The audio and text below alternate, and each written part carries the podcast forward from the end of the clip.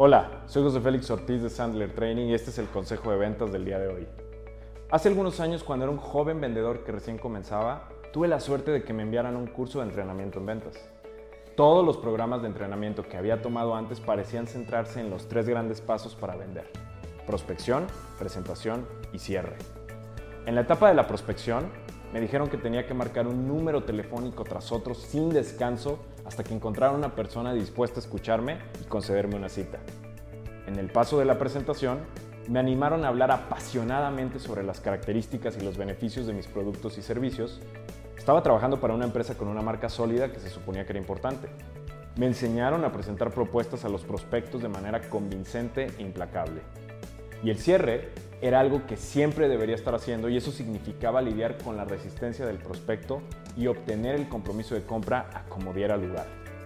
Pero cuando aprendí a vender en el mundo real y comencé a escuchar a mis prospectos, me di cuenta de que había un gran problema con lo que yo estaba haciendo. Mi proceso se trataba mucho de mí y eso parecía aburrir a mis prospectos. Desafortunadamente, estaba atrapado en una situación difícil.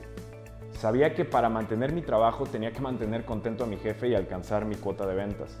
Mi jefe quería que vendiera lo que tenía a quien pudiera convencer de que comprara. No te preocupes por lo que necesitan los prospectos, solía decirme. No se trata de ellos. Bueno, yo tenía buenas y malas noticias. La buena noticia era que si conseguía que algunas personas firmaran el contrato, cumplía mi cuota. La mala noticia fue que esas personas no tenían verdaderos motivos para quedarse cuando mi competencia llamaba a la puerta. Peor aún, la gente que no firmaba el contrato simplemente me confundía. No tenía idea por qué algunas personas compraban y otras simplemente me ignoraban. Empecé a sentir que estaba vendiendo por accidente. Después de capacitarme en el sistema de ventas Sandler, descubrí lo que estaba haciendo mal. Era bastante simple. Para tener mucho éxito, necesitaba hacer que en todas mis llamadas y citas de ventas el protagonista fuera mi prospecto, no mi producto. Los vendedores que utilizan el enfoque de presentación de productos tendrán suerte de vez en cuando.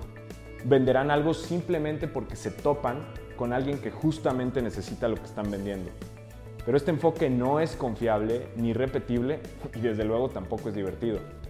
Vender por accidente es una forma difícil de ganarse la vida. Vender con Sandler ha hecho que vender sea más fácil, más agradable y lo más importante, más rentable para mí y para mis clientes. Soy José Félix Ortiz de Sandler Training y este fue el consejo de ventas del día de hoy. Buena suerte y buenas ventas.